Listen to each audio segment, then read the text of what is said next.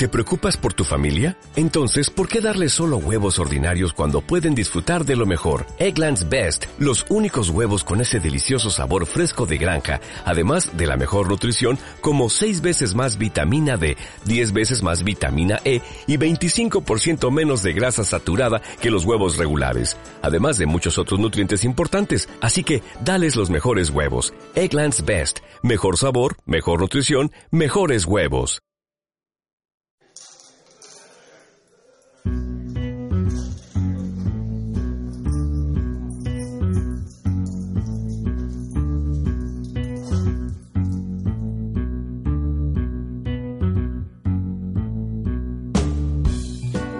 Bienvenidos a Forbes Review, un espacio de Spain Media Radio que pretende ser una ventana abierta a la actualidad económica.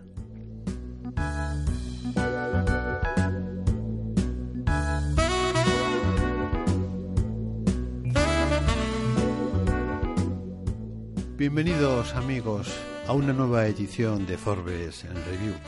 Hoy vamos a hablar de las nuevas tendencias que van introduciéndose en el mundo de las grandes fortunas.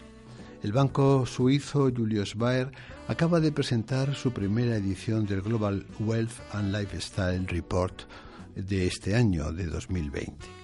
Con nosotros está Almudena Benedict, responsable de estrategia para Iberia del Banco Suizo. Le damos la bienvenida a Forbes Review. Buenas tardes. Buenas tardes. Bueno, son varios los informes sobre el universo de las grandes fortunas que aparecen eh, cada año. ¿Qué aporta este de tu banco, Julius Baer, a este segmento? Como decías, por primera vez se lanza con carácter global este informe que se llama Global Wealth y Lifestyle Report, en el que analizamos los patrones de consumo. En el informe lo que hacemos es analizar una cesta de 20 bienes y servicios vinculados al sector de lujo en 28 destinos alrededor del mundo. De hecho, hemos creado un índice, un índice que se llama Julius Baer Lifestyle Index, que precisamente lo que hace es medir el coste de una cesta de 20 servicios y, bienes vinculados al sector de lujo. Este índice se creó inicialmente en el 2011, pero eh, cuando se lanzó solamente se tenían en cuenta cuatro ciudades en Asia. A lo largo de los años se ha ido ampliando el número de ciudades que se han analizado y actualmente, como decía, son 28. Es un índice además dinámico. La cesta cambia porque intentamos adaptarlo a los, a los cambios en los hábitos de, consumo. De hecho, la razón por la que hemos creado este índice y este, este informe es porque creemos que nos permite conocer mejor a nuestros clientes porque podemos ver cómo están cambiando sus hábitos. Y precisamente creemos que entendiendo los patrones de comportamiento de nuestros clientes podemos crear un vínculo con ellos mucho mayor. ¿Cuáles son algunos de esos eh, precios de bienes o servicios que, digamos, eh, diferencian a esta comunidad, a la comunidad de los ricos con respecto al resto de los mortales? Bueno, analizamos, como digo, eh, una cesta de bienes y servicios que va cambiando, pero entre ellos está, pues puede estar la compra de un coche de lujo, el, un inmueble de, lujo también, una eh, localización prime, eh, también, bueno, pues cuánto puede costar una botella de vino en función de en qué ciudad. como decía, es una cesta de 20, de 20 servicios y, productos que es dinámica. Esa cesta es dinámica, me dices, pero hay una cosa que siempre nos intriga cuando estamos escuchando sobre la vida, eh, los hábitos y los gustos de los eh, millonarios o de los eh, billonarios, como me imagino que se incluyen en esta, en esta clasificación. ¿Cambian mucho los gustos de los ricos? Lo que sí, lo que, sí que hemos visto es que los gustos en el sector de lujo sí que han Em, cambiado em, y el lujo ya no se entiende como se entendía antes. Antiguamente el lujo era pues poseer un, coche deportivo o comprarse un buen bolso y eso ha cambiado y ahora se entiende el lujo con un sentido mucho más amplio, que incluye no solamente el poseer un bien material, sino sobre todo eh, son experiencias y, nuevos, nuevos estilos de vida basados en el bienestar. Como puede ser, por ejemplo, pues disfrutar de una cena en un restaurante selecto o el acudir a un spa. engloba un concepto muchísimo más amplio, más basado en experiencias que lo que era antiguamente. Incluso también estamos percibiendo con el paso de los baby boomers a, los, a las nuevas generaciones que también cada vez hay una mayor eh, concienciación de lo que es un consumo responsable y también se notan los hábitos de consumo y en, lo que es el consumo de lujo. El vivir bien, hoy en día, entendido por los nuevos eh, billonarios, no es lo mismo que se entendía hace 20 o 30 años. ¿no? Ha habido un cambio, una evolución en el concepto de bien de lujo. Es decir, que ese personaje eh, que antes eh, se le describía con una chistera, un habano y un abrigo de Astracán, hoy en realidad tiene un perfil que se podría decir que pasa más desapercibido e incluso se podría hasta confundir más con eh, las personas comunes de la calle. Así es. Así es. De hecho, incluso vemos en las nuevas generaciones cómo se trata de evitar ese cliché o ese, esa demostración incluso de la propia marca. También lo hemos visto en las propias compañías de lujo, cómo cada vez eh, muestran menos eh, hasta el logotipo, porque ciertamente en las nuevas generaciones, en muchos casos, eh, intentan evitar este cliché que antes, hace 30 o 40 años era impensable. ¿Y eso mm, a qué podría deberse? Podría deberse a que a lo mejor decir, hay que tratar de evitar provocar o estamos hablando de que realmente la naturaleza de las nuevas fortunas proceden de otra forma, proceden de otra actividad. Quizá a lo mejor de lo que estamos hablando de ese fenómeno de las startups, de los millonarios que de repente alcanzan pues eh, grandes fortunas en un tiempo récord. Yo creo que eso, eso es un hecho, que eso también influye pero sobre todo eh, creo que cada vez el consumidor, eh, sobre todo el consumidor adinerado, prefiere gastar de forma mucho más responsable y consciente. Cada vez se valora más vivir experiencias más que poseer bienes eh, materiales, ¿no? Y eso ha calado sobre todo en las nuevas generaciones. Yo querría recalcar precisamente esto y que se contiene en el informe y es ese énfasis que pone en el consumo consciente al que tú estás refiriéndote y también a cierta inspiración ética, ¿no? Que mueve evidentemente pues ciertas actitudes. Mm, estamos realmente ante un ante un nuevo paradigma, un paradigma diferente de, de ese capitalismo del siglo XXI. Sí, eh, yo sí que creo que cada vez por parte de los consumidores hay un mayor interés por adaptar lo que son sus hábitos de consumo y sus decisiones de compra en línea con cuáles son sus convicciones sociales, medioambientales y políticas. claramente hay un mayor compromiso. Actualmente, eh, el 81% de los ciudadanos a los que les hemos preguntado a través del informe eh, consideran que las compañías deberían hacer mucho más por el medio ambiente, por ejemplo. Y curiosamente, en los países en vías de desarrollo, este porcentaje es mayor. Si nos vamos, por ejemplo, al continente americano, este porcentaje ascendería a un 93% en Latinoamérica frente a un 67% en Norteamérica. Claramente hay un mayor eh, y creciente concienciación de lo que es el impacto social y, del medio ambiente y esto está haciendo que el consumidor elija opciones más éticas y sostenibles, claramente. Y como decías, se trata de un tema que sorprendentemente preocupa mucho más en continentes como Asia o América Latina frente a Europa y Estados Unidos. De hecho, en Europa y en Estados Unidos el consumidor no está dispuesto a pagar un precio superior por un bien que se entienda como sostenible, cosa que, no ocurre, que sí que ocurre, por ejemplo, en Asia y en América Latina. En parte creemos que también se debe a que los controles de calidad en Europa y en Estados Unidos son mucho mejores. Por lo tanto, el consumidor no cree que necesite pagar un precio más alto porque ya cumple con unos criterios eh, suficientemente garantizados en cuanto a calidad. Mientras que en países como Asia o en Latinoamérica, a lo mejor esta calidad no está, eh, no es tan evidente y por ello están dispuestos a pagar un precio superior eh, por un producto que está garantizado que es ecológico o que cuida el medio ambiente. ¿La preocupación por la sostenibilidad quizá está desplazando a la filantropía? Yo creo que es compatible, pero sí que es cierto que a todos los niveles cada vez hay una mayor concienciación del cuidado del medio ambiente, también en las industrias y en el propio mundo financiero lo estamos viendo, cada vez hay más inversiones eh, que cumplen estos criterios, cada vez hay mayor, mayor oferta y eso, bueno, pues de alguna forma contribuye a que haya una mayor concienciación. Una cosa que mm, quería preguntarte es, ¿qué aporta, qué datos, qué, digamos, eh, riqueza aporta vuestro informe para conocer mejor eh, la comunidad de millonarios. ¿Qué es lo que más destacarías precisamente de los rasgos diferenciadores de ese informe con respecto a otros eh, clásicos y conocidos y que además son anuales? Bueno, yo sobre todo diría que al final se trata de una cesta que es dinámica, que la estamos adaptando continuamente, que nos permite percatarnos precisamente de esos cambios en consumo y a nosotros nos ayuda a conocer mejor el comportamiento de nuestros clientes. Y el hecho de que sea cambiante eh, nos permite eh, identificar muy rápidamente cuáles son las nuevas tendencias.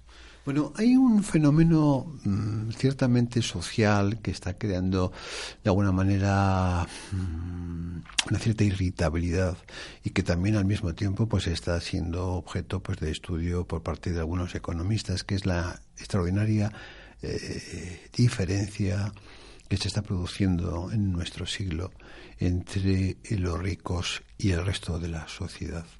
Desde un banco de pues, en fin, de banca privada, eh, con la historia de Julius Baer, vamos a tener que efectivamente, digamos, que acostumbrarnos o asumir que efectivamente este va a ser un siglo donde el grupo de los eh, exitosos, de los eh, millonarios, va a seguir creciendo. De alguna manera va a ser como una especie de peculiaridad inherente al modelo económico eh, que ha surgido a raíz de la transformación tecnológica, de la innovación, de la, lo que puede ser la digitalización de nuestra existencia.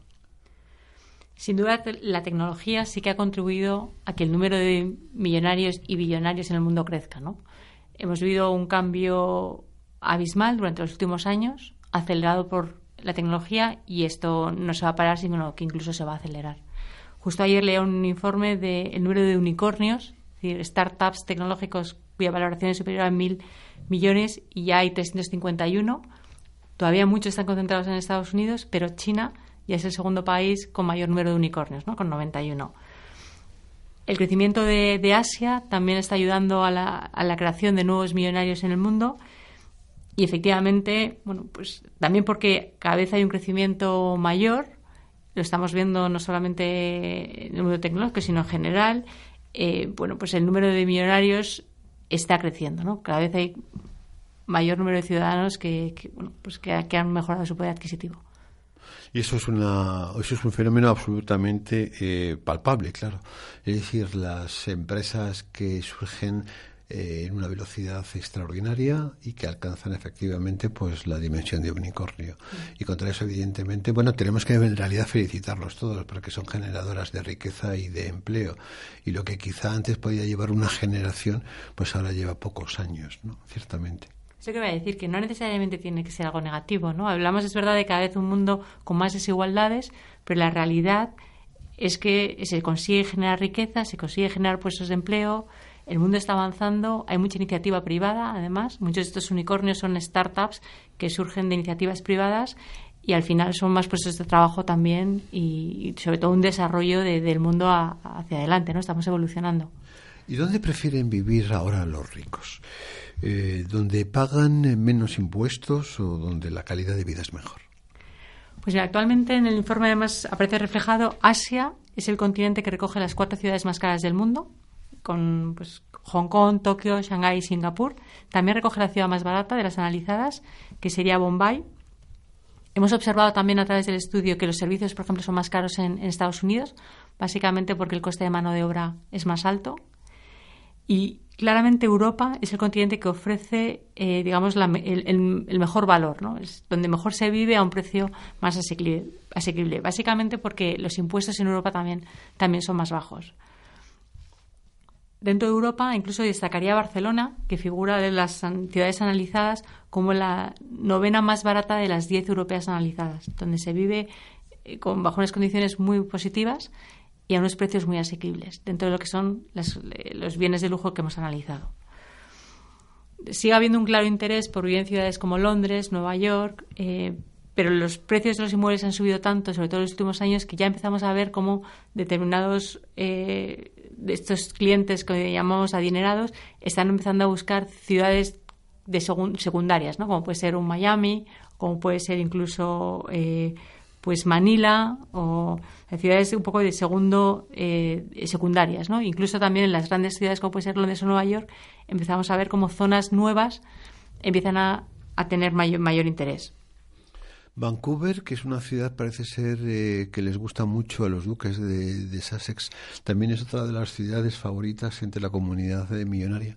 Así es. Y de hecho no es de las más caras.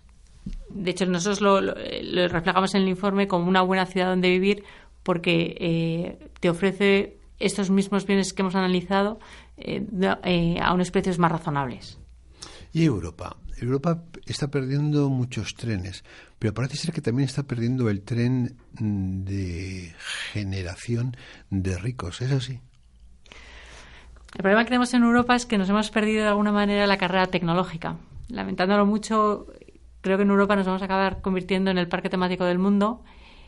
No sé si es por la falta de liderazgo, por el exceso de burocracia, pero la realidad es que durante los últimos tres años hemos estado centrados más en temas políticos que no en intentar ganar la batalla de toda esta carrera tecnológica que estamos viviendo y que claramente Estados Unidos y sobre todo China están, están ganando por goleada. sí que es verdad que hay un envejecimiento además poblacional en Europa, eso es inevitable, eh, probablemente va a ir a más, pero yo sobre todo resaltaría esa falta de, liderazgo en el sector tecnológico que al final, como estamos viendo, es lo que está generando mayor número de, de billonarios. Porque en realidad cuando vemos eh, las clasificaciones de millonarios del número de nuevos ricos, estamos realmente asistiendo al nacimiento de empresarios. Hmm. Estamos eh, asistiendo al nacimiento de pues de una generación relativamente joven con ideas eh, que acaban teniendo un éxito y eso efectivamente no se está produciendo eh, comparativamente en los mismos niveles tanto en Europa con respecto al resto del mundo, ¿no es así? Así es. Una cosa que sí que resaltaría de Europa, donde sí que ofrecemos un valor añadido, es en todo el tema de las universidades y escuelas. El Reino Unido, sobre todo, sigue siendo uno de los centros educativos más importantes del mundo y de hecho la demanda, eh, sobre todo de la población asiática, es enorme. Entonces, bueno, todavía tenemos cierta ventaja, sobre todo en la parte de universidades y de educación, compitiendo con las grandes universidades americanas, donde Europa todavía tiene mucho que decir y también es un germen para estas nuevas generaciones que, que han sido, son capaces de crear estos startups de los que estamos hablando.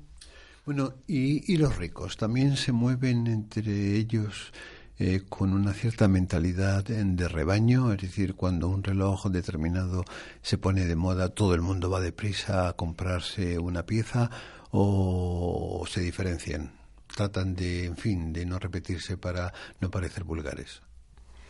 Pues eh, yo creo que ahí también hemos visto una evolución, ¿no? Y un poco en línea con lo que comentaba al principio, cada vez hay, bueno, pues nos intentamos exponer menos, los ricos intentan exponer cada vez menos, ¿no? No, no, no, no hay tanta necesidad de mostrar lo que tienes como, como antes, ¿no? Yo creo que ahí también hay un cambio en línea con ese, ese consumo más, más sostenible o más consciente y un poco intentando alinear lo que son los hábitos de consumo con, con los ideales eh, sociales y la propia ética del individuo, ¿no? Y ahí creo que hemos evolucionado y cada vez el lujo es menos evidente.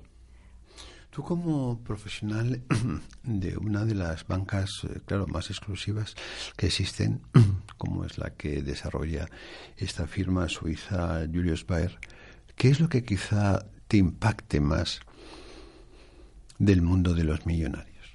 Bueno, al final nosotros como banco de banca privada, nuestro objetivo, nuestro trabajo es entender bien las necesidades de nuestros clientes invertir sus, patrimonios de forma racional, intentando evitar eh, los sustos de los mercados financieros y asegurándoles una rentabilidad a largo plazo.